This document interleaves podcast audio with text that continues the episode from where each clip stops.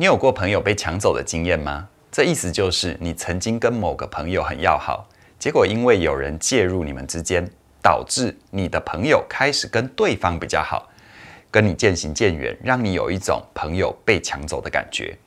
我有一个学员就跟我分享，他曾经跟一个朋友 A 非常的要好，两个人的兴趣价值观都很接近，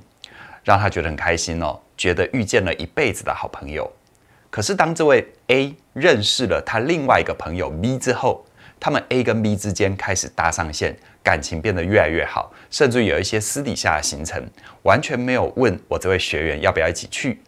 让他很受伤哦。而他回应受伤的方式，就是好几天都不跟 A 说话，对 A 很冷淡。最后呢，他就自己慢慢的淡出了这段友情，一次失去了 A 跟 B 这两个朋友。听完这个故事，你有什么感受呢？是觉得我这位学员很傻，怎么没有把话讲清楚？还是你很懂这种朋友被抢走的痛苦？其实呢，你会觉得朋友被抢走，是因为你对你的朋友很在乎，很希望跟朋友保持紧密的连接。但如果这种在乎慢慢的升高，甚至有点失控，那么你就要小心哦，因为它可能会变成关系里面的占有欲。所谓的占有欲啊，通常指你对于某一样东西非常喜欢，喜欢到你不想要给任何人碰，也不想要跟任何人分享。而放到关系里面来看，占有欲就会变成你很想要跟特定的人保持连结，希望对方只属于你自己，并且想要获得一定程度的掌控感。但也因为这样子，只要对方稍微离开你，或者跟其他人稍微有接触，你就会有一种东西被抢走，很不舒服的感觉，非常需要对方回到你的身边。听到这里哦，你可能会想，关系里面的占有欲好像是一种负面的词汇，感觉很专制、很霸道。可事实上，占有欲对你来说具有两个很重要的正面意义。第一个，它能够为你带来心理的动力。因为你想要占有对方，所以你需要开始行动，想办法跟对方保持连接。而这个过程如果往好的方向发展，会帮助你意识到关系是需要经营的。于是呢，你会试着了解对方的需求，想要知道自己能够为对方做什么事。而你也在此同时会长出信任他人、依赖他人，甚至于照顾他人的能力，慢慢懂得什么叫做爱跟奉献。再第二个，它能够帮助你建立。自我认知，比如说，如果你跟你的好朋友能够彼此坦诚、互相交流，那么你一定就会从对方的口中听到一些关于你的评价跟形容。这些叙述会帮助你认识你自己，对于自己的外在跟内在有更多的体会。同时，在相处的过程里，你也会因为对方的特点，慢慢了解到自己对人的偏好，并且长出判断的标准。透过关系的经营，形塑你内在的想法跟价值观。所以说喽，面对重要的人，你会有占有欲是非常正常的。但如果你没有好好消化自己的占有欲，开始过度依赖你的朋友，甚至于想要干涉对方、控制对方，那你要小心，因为这代表你的占有欲可能超出了界限。在这边呢，我会提供给你四个准则，帮助你去判断你的占有欲是不是已经变得太强大，可能会影响到对方的生活。第一个。你会希望对方的世界里只有你，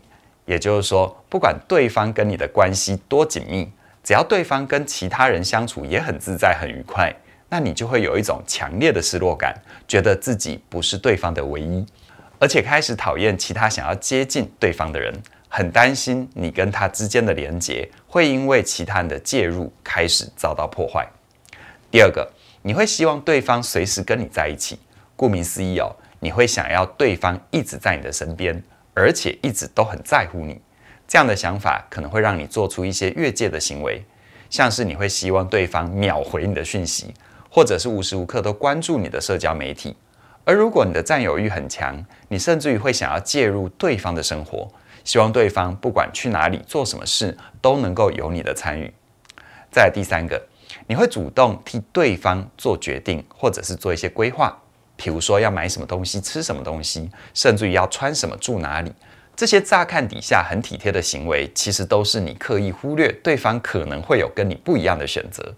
而如果对方因此表达不满，或者是要求你停止这样的行为，你就会有一种委屈，或者是有一种被背叛的感觉。认为你的好意被误解了。最后第四个，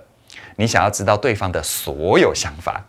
意思就是无论对方的意愿，你都会希望对方跟你完完全全的袒露内心，把自己所有的想法都跟你说。只要你发现对方有秘密，或者有些事情没告诉你，你就会觉得不被信任，感受到愤怒或悲伤，并且对于关系开始有很多负面的想象跟猜测，没有办法用客观的角度来看待对方的难处。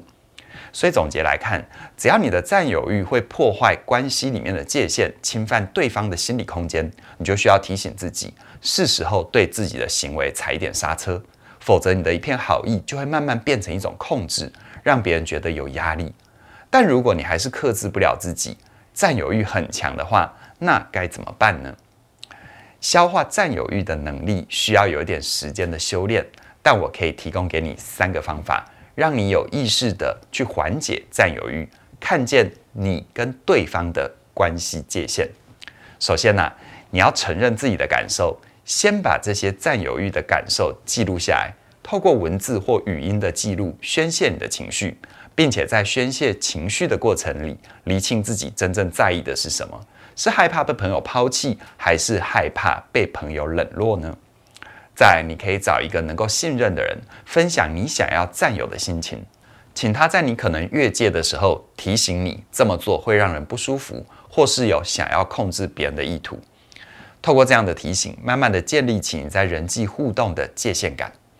从关系里面去分化出来，用你的步调去慢慢认识到什么是自己的需求，而什么是别人的权利。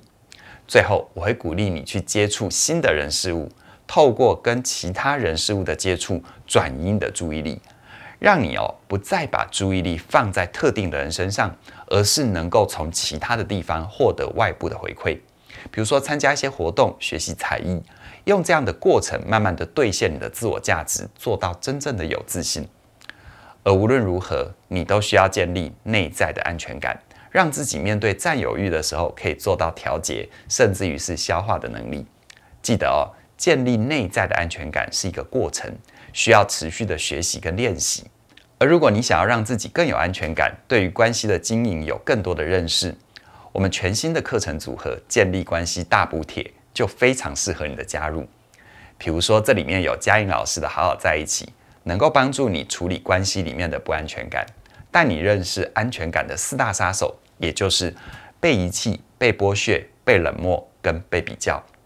而嘉颖老师的另外一门课程，提升你的心理免疫力，则是可以帮助你对应关系变化的焦虑，让你找到对应的方法，提高自我的掌控感。除此之外，哈克的与人连结的三个秘密，可以帮助你平静内心，认识哈克独创的聊天心理学。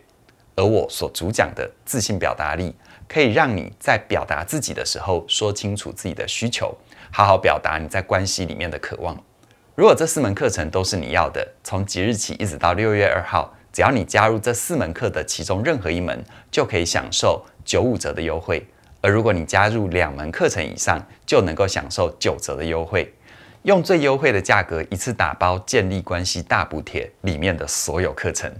详细的课程资讯在我们的影片说明里都有连结，期待你的加入。那么今天就跟你分享到这边了，谢谢你的收看，我们再会。